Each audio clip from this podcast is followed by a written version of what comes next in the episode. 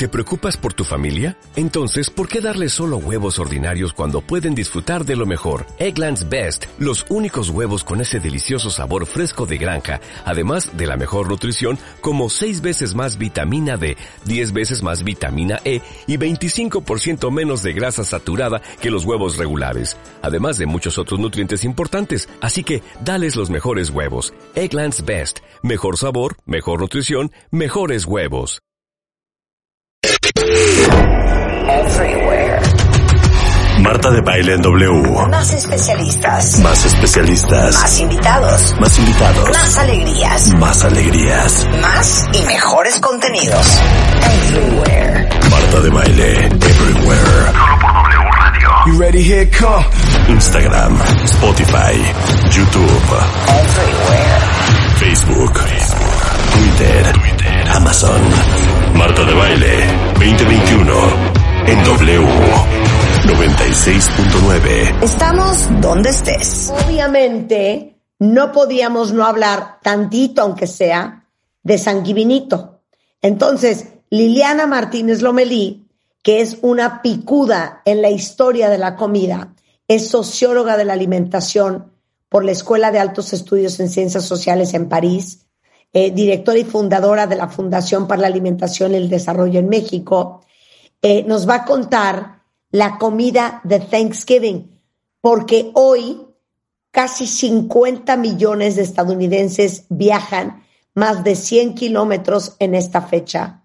La Federación Nacional de Pavos de Estados Unidos dice que se consumen 48 millones de pavos durante la celebración de Thanksgiving, o sea, el 96% de los estadounidenses comen pavo en la cena de hoy, pero también 50 millones de personas comen pumpkin pie, que es el pastel de calabaza. Y por cierto, si les gusta la calabaza, en mi canal de YouTube, junto con Anteófilas, que es eh, una compañía que hace el mejor pumpkin pie de México, les enseño la receta de cómo hacer pumpkin pie por si hoy, por vagancia, quieren hacer pumpkin pie ustedes. Entonces, bueno, ¿qué se come este día? Vamos a hacer un pequeño repaso de la historia de Thanksgiving y el significado de los platillos. Échala, Claro. Liliana. Pero espérate, antes nada más di, nada más Oh. di. El número de calorías, es que se está pa- padrísimo este dato. El número de calorías que se consume este día, Marta, per cápita, por persona. 4.500 calorías No, este en promedio se consumirán esta noche por persona en Estados Unidos. ¿Qué tal? Ándale. Para ya no comer, cenar, ni, ni beber, ni tomar en una semana. Ok, entonces, rápido un repaso a la historia. A ver, pues ah, vamos a hacer repaso de que el Día de Acción de Gracias en realidad se remonta a que eh, había unos colonos puritanos en 1620 que zarparon desde Inglaterra en un barco que era el famoso Mayflower, que después, pues en todas las representaciones del Kinder de los niños en Estados Unidos sale este famoso barco, Ajá. salió hacia América. Entonces, estos peregrinos llegaron por el lado de Massachusetts a Cape Cod y ahí fundaron Plymouth. Pero ¿qué había ahí en Plymouth? Había otras tribus. Primero, la historia, digamos, simplificada dice que eran los Wampanoag. Así se le llama a esa tribu, pero ahora los historiadores dicen que en realidad no era una sola tribu, eran varias tribus. Cuando estos colonos llegan aquí y se asentan, sucede que los Wampanoag tenían ya sus temas porque estaban muriendo de una plaga. Y para agregarle más problemas a la situación, los peregrinos eh, no soportaron el frío. La verdad es que ellos viniendo de Inglaterra creían que iba a ser algo parecido en cuanto a la cuestión del clima. Les sorprende el frío y muchos empiezan a morir de frío también. Entonces, ante esta crisis, eh, las tribus originarias que estaban aquí les dicen, bueno, vamos a, a cultivar maíz, les enseñan a cultivar maíz para que no estén muriendo de hambre, para que tengan que comer cultivan el maíz, pasa un año, eh, sobreviven al invierno y entonces en 1621 hacen la cosecha de todo esto. Y bueno, como hemos visto en otras veces que hemos contado aquí otras historias de la comida, sabemos que muchas de las costumbres de antes vienen justo de los temas del cultivo, de la cosecha, de la producción de alimentos y que esto rige pues todas las fiestas. Aquí no fue la excepción, hicieron una celebración para pues celebrar que habían sobrevivido básicamente un crudo invierno y en realidad no fue una cena de acción de gracias, fue un festejo que duró tres días. Entonces, eh, este es el antecedente de el Día de Acción de Gracias.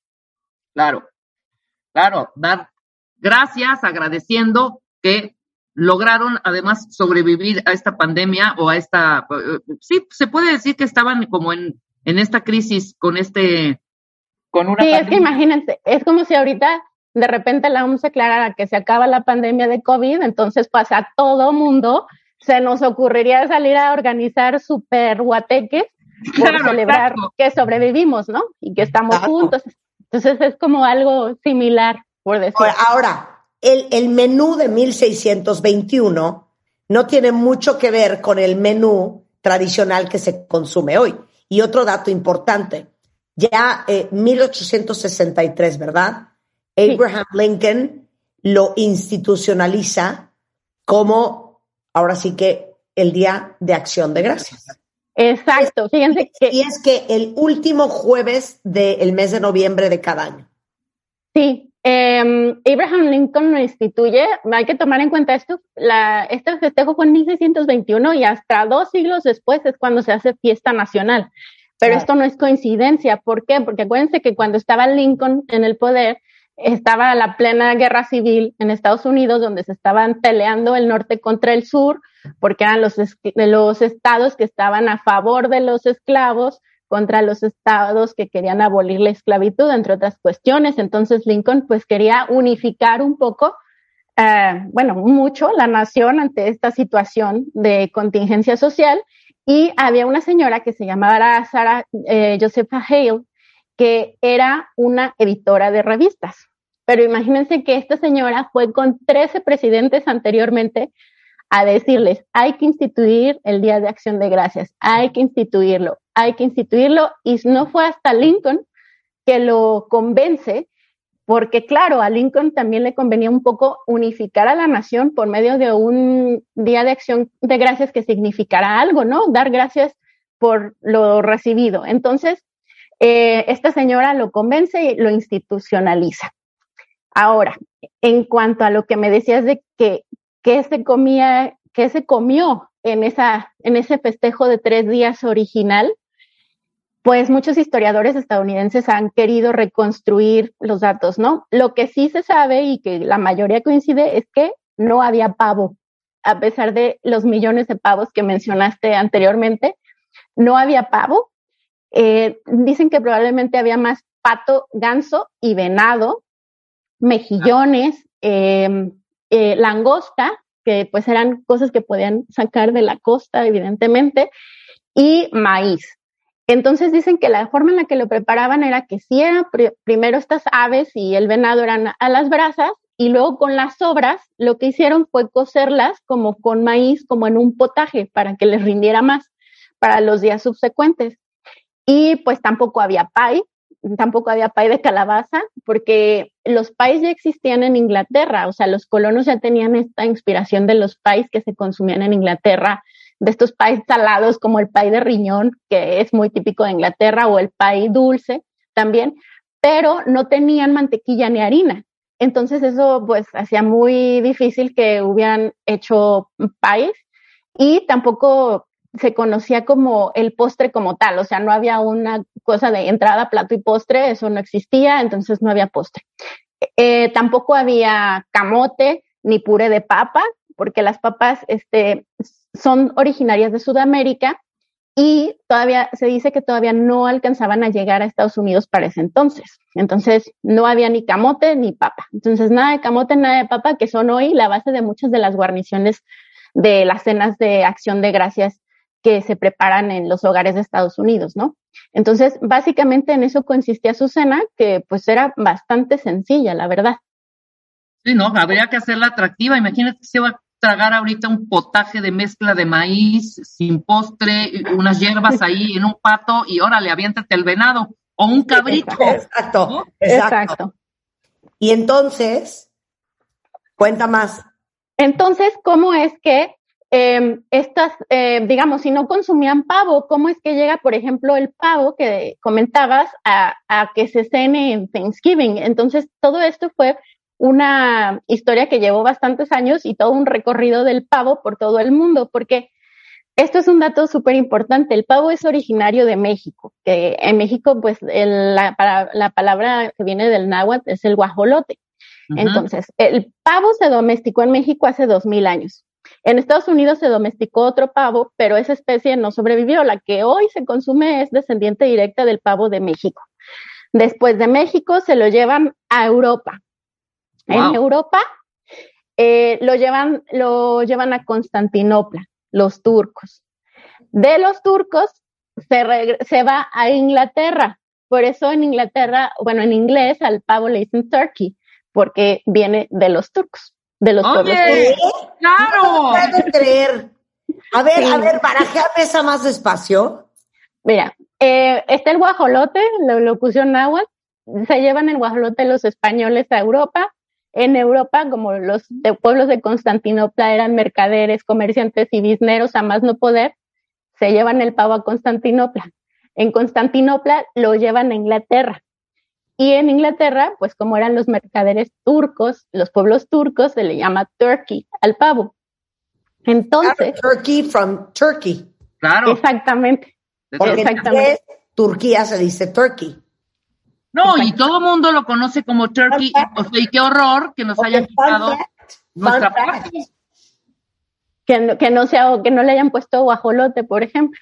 Pero bueno, entonces llega a Inglaterra y entonces el rey Enrique VIII, este famosísimo que tenía las muchísimas esposas, eh, decide que en Navidad, en lugar de comer ganso, que era lo que en ese tiempo se comía, comieran pavo, porque era como un delicatessen, es decir, un alimento raro que venía de otros lugares y evidentemente al que no todo el mundo podía acceder. Entonces se sirve en la corte y él es, eh, digamos, uno de los primeros personajes célebres que lo pone como una comida de Navidad. Ahora, ¿por qué se comía ganso en Navidad? Porque había vacas y había cerdos, pero acuérdense que en el invierno, cuando hace mucho frío, pues tú no vas a matar una vaca de la que puedes sacar leche eh, y eh, prefieres matar un animal como un ganso que del que no le vas a sacar, entre comillas, más provecho. Entonces era cu una cuestión también de practicidad por la que los gansos eran comidos en invierno y los gansos se sustituyen por el pavo. Ajá. Enrique VIII lo, lo pone de moda, por decirlo así, y entonces, justo de Inglaterra, esta moda va a Estados Unidos claro. por pues, los antecedentes ingleses. Y con la reina Victoria se pone todavía más de moda y de ahí es como el pavo se consume en eh, estas fechas decembrinas, sobre todo en, en Acción de Gracias o en Navidad.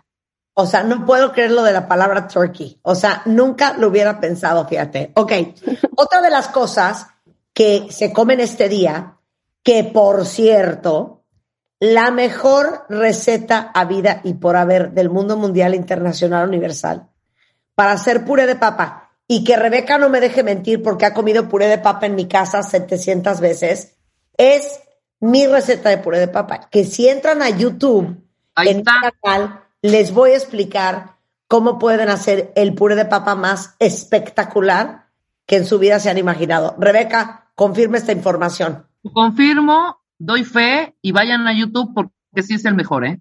O sea, es el mejor en sabor, en consistencia, ¿sabes? Porque en eso radica el secreto, ¿eh? La En consistencia. Sí, pero les voy a explicar cómo tienen que cortar la papa, cómo la tienen que hervir, eh, qué ingredientes lleva, ¿Qué papa? cómo tienen que incorporar los ingredientes al puré. O sea, una cosa muy espectacular. Ahorita ponlo, Julio, en, en, ah, en Twitter, pon esa liga para que vayan a ver mi receta del puré de papa. Ahora, ¿de dónde viene el puré de papa, Liliana, que también se come hoy?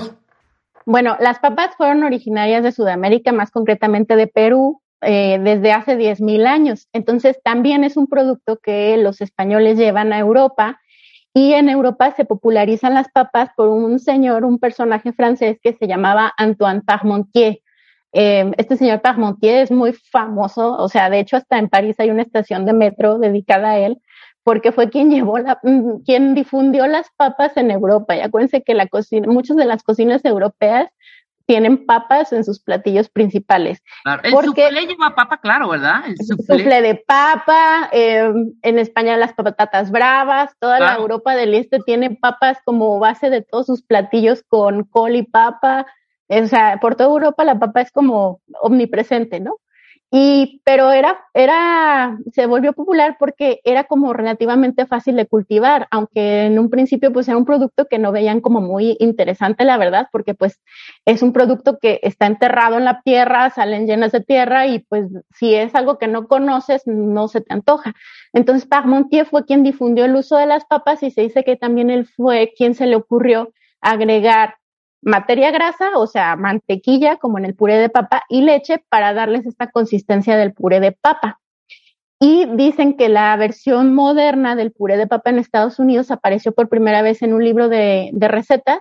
En aquellos tiempos, los libros de recetas en muchos países, en México, en Estados Unidos, en Francia, fueron de los, eh, digamos, documentos grandes fundadores de las cocinas, de las gastronomías, porque ahí era como lo donde se, entre comillas, dictaba que era lo que se comía por en ciertas clases sociales. Entonces, en Estados Unidos aparece en un libro de cocina muy importante que se llama The Art of Cookery de Anna Glad.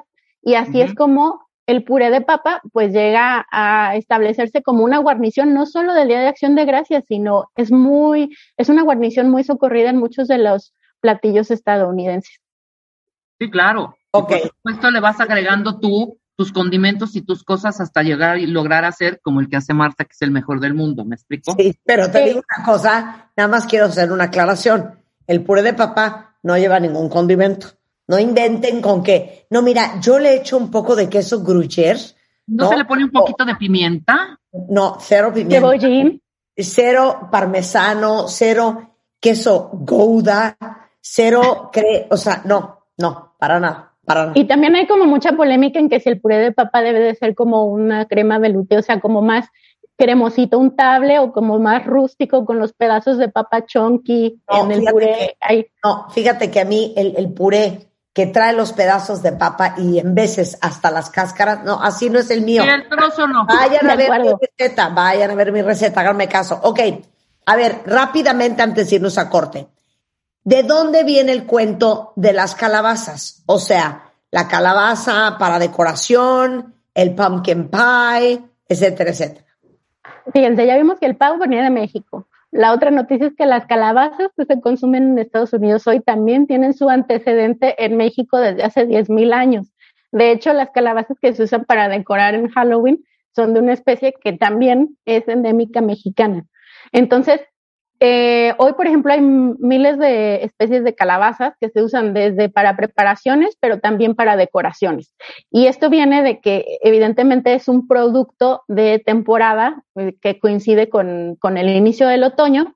Y la historia del pay de calabaza es que por ahí por 1600, o sea, estamos hablando de que más o menos al mismo tiempo de que llegaron los peregrinos acá a Cape Cod, en Inglaterra, ya se preparaban ciertas cosas con calabaza pero solo entre las clases altas. Y una versión del pumpkin pie se dice que antes de que se convirtiera en pie, era a la calabaza le sacaban todo el relleno, como hacen para hacer las jack o' lanterns en Sí. Halloween, las estas lámparas de, de Halloween, le sacaban igual el relleno y le metían especias y azúcar morena o lo que encontraran que le diera dulzor. Y así directa la calabaza la metían al horno. Es como si fuera nuestra calabaza en tacha, la verdad, en México. Deliciosa, además. Exacto. Entonces tenían esta versión. Después ya con lo, como los ingleses tenían los pies con estas costras este, de base de harina y maíz, dijeron, bueno, hagamos pies de calabaza, pero no era el pie cremosito como el que mencionas que está en tu canal de YouTube, no, o sea, era partir la calabaza en rebanadas y así meterlo sobre la costra. Ya hasta, ya hasta el siglo XVIII, o sea, después de la guerra civil en Estados Unidos, fue cuando se inventó esto de que el pie fuera, o sea, la pulpa de la calabaza molida con especias, con leche, y que se hiciera esta, esta relleno cremosito, suave del pumpkin pie, como lo conocemos ahora, y no nomás así la calabaza rebanada por encima. Uh -huh. Y metida al horno. Exacto. Horneado y con especias que son muy típicas de la Navidad, porque esas especias sí se usan en otras preparaciones, eh, como la canela, la nuez moscada, todos estos olores que nos remontan a Navidad, que en varias culturas los usan para otras cosas. Por ejemplo, en Francia está el pan de pis, que es muy de Navidad también y tiene los mismos olores, o sea, las mismas especias que se usan en el pumpkin pie, son como muy características.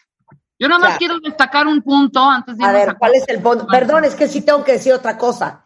La eh. receta divina del pumpkin pie lo hice con antiófilas en YouTube. Y Vayan también, ahí está. Si lo quieren hacer el día de hoy porque es divino. Ok, perfecto. Yo destaco dos cosas nada más. Si no es por nosotros, perdón, se les acaba su Thanksgiving, ¿eh? Totalmente, Lo más porque del pavo y, perdón, el pumpkin pie. Muy, muy importante. Eso quiero destacar. Y no se nos ha hecho un homenaje, ¿eh? Perdón. Exactamente. ok, regresando del corte, ¿de dónde viene el cornbread? O sea, el pan de, de pues, que es de, de maíz, de lote. ¿Maíz? O de lote. La salsa de arándanos, el relleno del pavo, el sweet potato casserole y el apple pie. Hoy explicándoles qué se come en Sanguinito y de dónde viene esa historia con Liliana Martínez Lomelí. Hacemos una pausa y regresamos. Marta de Baile Everywhere. Síguenos en Facebook como Marta de Baile y en Twitter, arroba Marta de Baile. Estamos de regreso en W Radio. Son exactamente las 10.35 de la mañana y Liliana Martínez Lomelí, que es nuestra socióloga de la alimentación de la Escuela de Altos Estudios de Ciencias Sociales de París, nos está contando todo el behind the scenes de por qué se come lo que se come en Thanksgiving. La noticia del día es que el pavo en inglés se llama turkey porque se lo copiaron el nombre porque el pavo venía de Turquía. No lo puedo creer. How fun fact is that? Por eso ah. se llama turkey, from Turkey. Pero ya explicamos el puré de papa, ya explicamos el pumpkin pie, Ahora vamos con otras dos cosas que se comen el día de hoy, que es el cornbread, que es el pan de maíz o el pan de lote, y el cranberry sauce, que es en realidad la salsa de arándanos. Va. Bueno, pues el cornbread o pan de, de, elote es un pan un poco diferente al pan de elote que hacemos en México. El de aquí generalmente lo comemos como un postre. El de Estados Unidos es un pan como más esponjado y un poco menos dulce que se sirve como acompañamiento. Entonces, el maíz, bueno, otro de los alimentos que también viene de México, el maíz, eh, desde hace 8.000 años, y después llegó al sur de Estados Unidos hace como 2.000 años. El pan de elote era, en realidad, al principio nada más era maíz y agua metido al horno, o sea, no tenía nada más. Pero después, conforme se fue haciendo popular, por ejemplo, la leche y el suero de la leche, que es el buttermilk, que usan mucho en Estados Unidos como ingrediente de muchas cosas, por ejemplo, de los hot cakes, de los pancakes, etcétera. También se lo agregaron al, al cornbread para hacerlo como más esponjadito. De hecho, yo creo que mm, si lo ponemos, son como 10 centímetros o 15 de esponjado que, que se sirve, que se hace el pan de elote en Estados Unidos y es un acompañamiento también que se usa para la cena de acción de gracias, pero también es una guarnición que se puede usar en otras ocasiones. Por ejemplo, en el sur de Estados Unidos lo sirven mucho con el barbecue y con el pollo frito. Generalmente en los restaurantes de Estados Unidos del sur, del Deep South, te sirven este, el pollo frito con tu pedazo de, de pan de lote, que es entre dulzón, pero más salado que el que nosotros tenemos aquí en México. Y la salsa de arándanos, que nos decía Marta, es una salsa eh, hecha a partir de cranberry, que son como se le conoce a los arándanos en inglés. Y estos sí fueron originarios de Estados Unidos, específicamente de la zona de New England. Em, alrededor de los 1600 en New England, esta es una historia curiosa, a los arándanos o cranberries les decían bearberries, porque eran las bayas que ellos veían que los osos se comían. En inglés es oso, berry es baya en general o frutilla en general. Entonces, era como muy común que los peregrinos vieran que los osos comían estas bayas. Después les cambian el nombre a cranberry porque, según ellos, la forma de los arándanos, que son como redonditos con una, digamos, como con una rayita en medio, se parecía al cráneo de un animal que se, eh, que se llama en español grulla canadiense, pero en inglés se conoce como Sandhill Crane. Entonces era craneberries, después esto evolucionó a cranberries. Y la salsa de arándanos apareció por primera vez como una receta en 1796 en este mismo libro que les digo tan importante para la historia de Estados Unidos que se llama American Cookery. Y em, se hizo muy eh, popular como una guarnición. Es entre agridulce porque los arándanos son ácidos y em, la guarnición también, eh, como los ponen como una tipo jalea, en realidad es también dulce. Entonces, no es un postre, se sirve como un acompañamiento del pavo generalmente. Y hubo un abogado, bueno, ex abogado, porque renunció a, la abogacía por ahí por los 50 que se llamaba Marcos, Marcus L. Uren. Y entonces a él renunció a su trabajo de abogado y se le ocurrió hacer una procesadora de arándanos. Entonces, para poder comercializarlos mejor, como los enlatados en ese momento era el boom de los enlatados, se le ocurre fabricar la salsa de arándanos con em, los arándanos que producía y se volvió uno de los acompañamientos más populares en Estados Unidos. De hecho, mucha gente en Estados Unidos eh, empiezan a hacer su stock de latas, empiezan a comprar las latas de arándanos desde septiembre para que no se vayan a escasear para la cena de, de acción de gracias y entonces eh, muchas personas consumen la salsa de arándanos de lata y hay quienes la, preparan como jalea, pero repito, no es un postre, es más bien como un acompañamiento dulzón, como un aliño dulzón que con el que se acompaña el pavo. Como un, como un gravy, básicamente. Exacto. Pues ah. sí, ajá. Ok, ahora, ¿con qué vamos? Con el sweet potato. Sweet potato casserole, que es cacerola de camote. Ajá. Fíjate que no te la conozco. Oye, ¿el camote de dónde viene, eh? Fíjate que el camote sí viene del trópico. Dicen algunos que fue como de Centroamérica, donde se empezó a, cultivar y también llegó a Estados Unidos. Pero eh, esta cacerola sí es, ah, bueno, a muchos les puede parecer un poco kitsch, porque tampoco es un postre, pero él es lo que tiene. Es camote, como el camote dulce que conocemos en México, este de color anaranjado, horneados, pero encima del camote le echan bombones, o sea, bombones de dulce, de los de color blanco, y encima de los bombones azúcar morena. Y todo esto va al horno. Y tampoco es un postre, es una guarnición para el pavo. Entonces, esta, esta cacerola es de, de, hecho de las más consumidas como guarniciones en Estados Unidos de acción de gracias, según varias encuestas aunque nos parezca un poco extraña, pero ni siquiera es tan vieja. Dicen que en 1917 había un, eh, un empleado de una compañía que se llamaba Angelus Marshmallows, que, pues, como les decía, antes no había internet, los libros de receta de cocina y las revistas de mujeres eran los que prácticamente dictaban la tendencia alimentaria de qué se comía y qué no se comía. Entonces, una de las mejores formas para las eh, compañías productoras de alimentos de introducir sus productos en el mercado era encontrar recetas que pegaran. Y así como hubo muchas recetas que se quedaron en el olvido en la historia, por ejemplo, en Estados Unidos en los 50 había recetas como gelatinas saladas a las que les ponían jamón adentro, eso evidentemente fracasó. La sí. Qué horror. eso inventando porquerías, ¿eh? Las inventaban, por ejemplo, los productores de gelatina, ¿no? Porque decían que no sea nada más un postre, que esté en todas las comidas. Entonces, lo mismo pasó con esta cacerola de camotes con bombones, pero esta sí, sí se quedó en el imaginario colectivo como una receta icónica del Thanksgiving. E incluso al, a quien la inventó lo metieron al Salón de la Fama de los Inventores en Estados Unidos. Entonces, sí es como muy icónica para ellos esta receta. Oye, pues se llama Es un poco, un poco parecido al puré de, manzana, que también en Navidad es como una, un, sí, un, un side, y también se le pone, Marta le pone bombones. ya es demasiado dulce. Es que yo le pongo puré de manzana a un refrigerio, bombones encima, todos blancos, y lo meto al horno, se doran. claro, se doran. Es creo que el postre favorito de Eugenia, mi hermana. Pero lo consumes como postre. Sí, como. Sí, acá lo ponen como, pues básicamente un acompañamiento. Entonces ya tienes la salsa de arándanos, que es dulzona, la sweet potato casserole, que es dulzona, el cornbread, que es dulzón, con el pavo. O sea, hay muy pocos. Y, eh, y luego de postre el apple pie. Oye, nada más rápidamente, ¿de dónde viene el tema del relleno del pavo? Y les digo la verdad, a ver, encuesta aquí. ¿A quién de ustedes no le gusta el relleno del pavo? A mí no me gusta. A mí tampoco. Cero.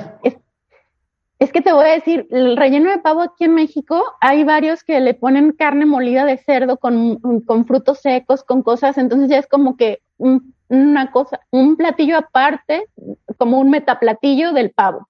Pero el relleno de pavo, como es en Estados Unidos, es diferente del de aquí, porque allá no es de carne. El relleno de pavo básicamente es pan seco cortado en cubos, como crutones, Sí. eh, eh, eh, con condimentados con apio, cebolla, sal, mantequilla y pimienta y metidos al horno. Y eso es el relleno de pavo, que es el más difundido en Estados Unidos. Hay incluso rellenos de pavo ya prehechos que puedes comprar en el súper.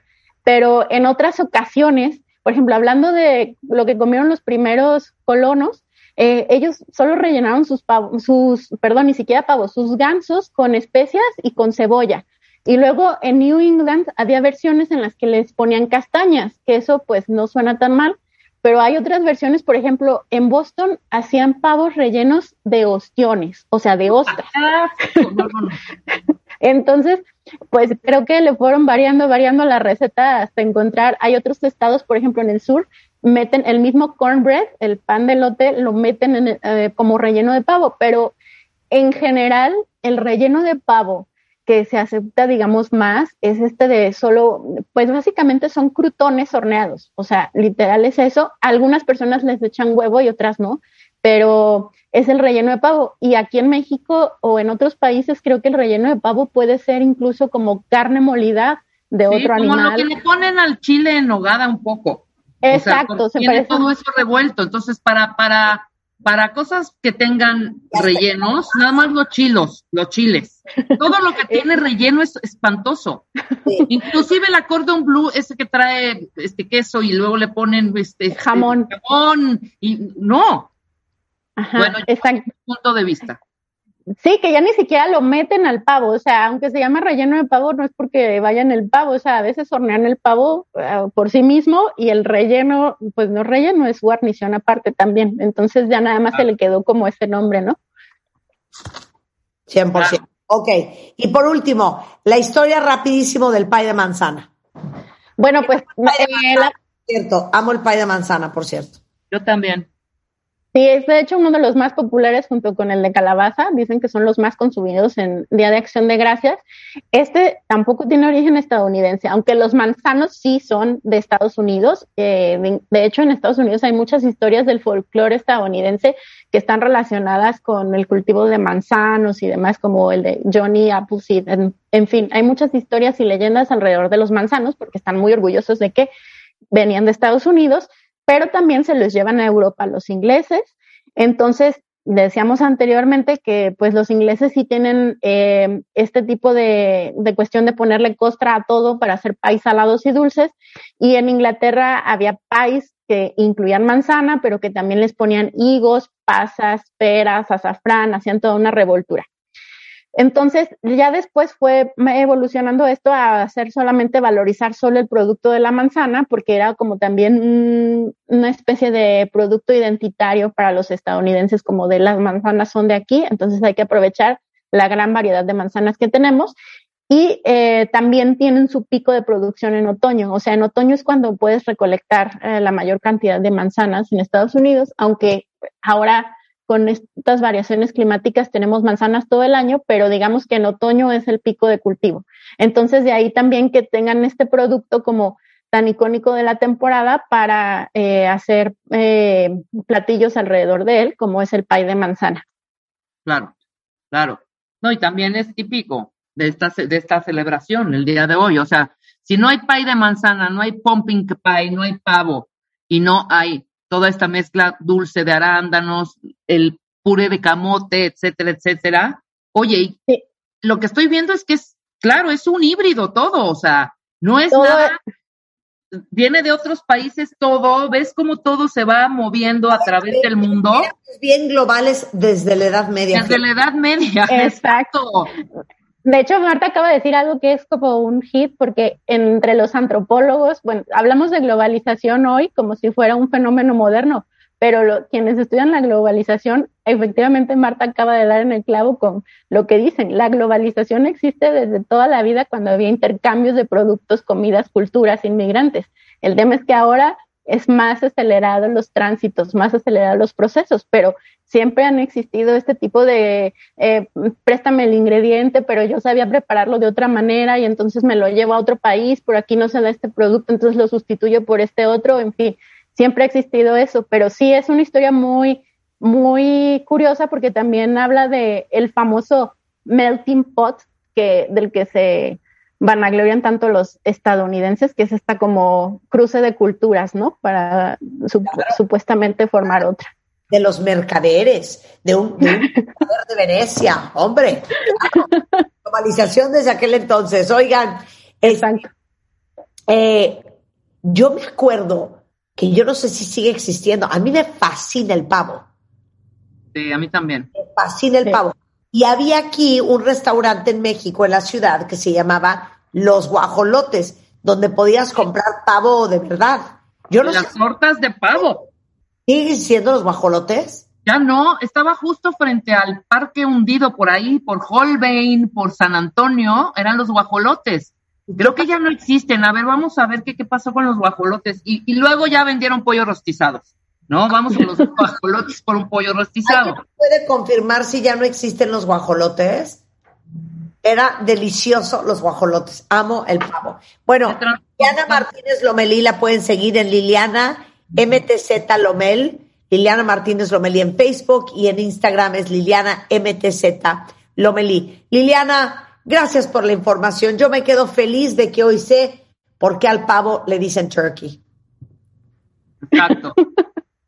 Gracias a ustedes, Marta, que están muy bien. Gracias, qué divertido. Y les digo una cosa, Happy Thanksgiving a todos los que nos están escuchando. La verdad es que en Estados Unidos lo viven como el Día de Acción de Gracias y como el día del año en el que de manera consciente agradeces por todo lo que tienes. Yo creo que todos los días deberían de ser Thanksgiving y todos los días deberíamos de agradecer y dar gracias por todo lo que tenemos.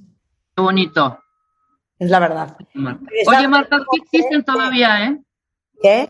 Sí existen los guajolotes. ¿Existen los guajolotes? Avenida Insurgente Sur, 933, eh, Ciudad de los Deportes, claro, es la, Nápoles. Y cierras a las 8 de la noche. De una vez el teléfono, 55 55 36 73 21. Está abierto ahorita. Qué bonito. Oye, dice Isaac que hoy en día en la calle de Palma, en el centro histórico, encuentras muy buen pavo todo el año ya preparado tortitas de pavo y de pierna deliciosas. Gracias Isaac por la información. Eh, dice Di que se incendió hace muchos años los guajolotes. Aquí está su Instagram. Ahora es un local más chico sobre insurgentes y eje 5. Y dice, su slogan es haciéndola de pavo desde 1954. Ay, ya, qué bonito. qué bonito. Ay, un abrazo a todos los, los los, los de los guajolotes, porque yo les tengo mucho cariño. Gracias, Gracias a ustedes igualmente. A ver, alegrías, cuentavientes. A ver, ¿qué les platico?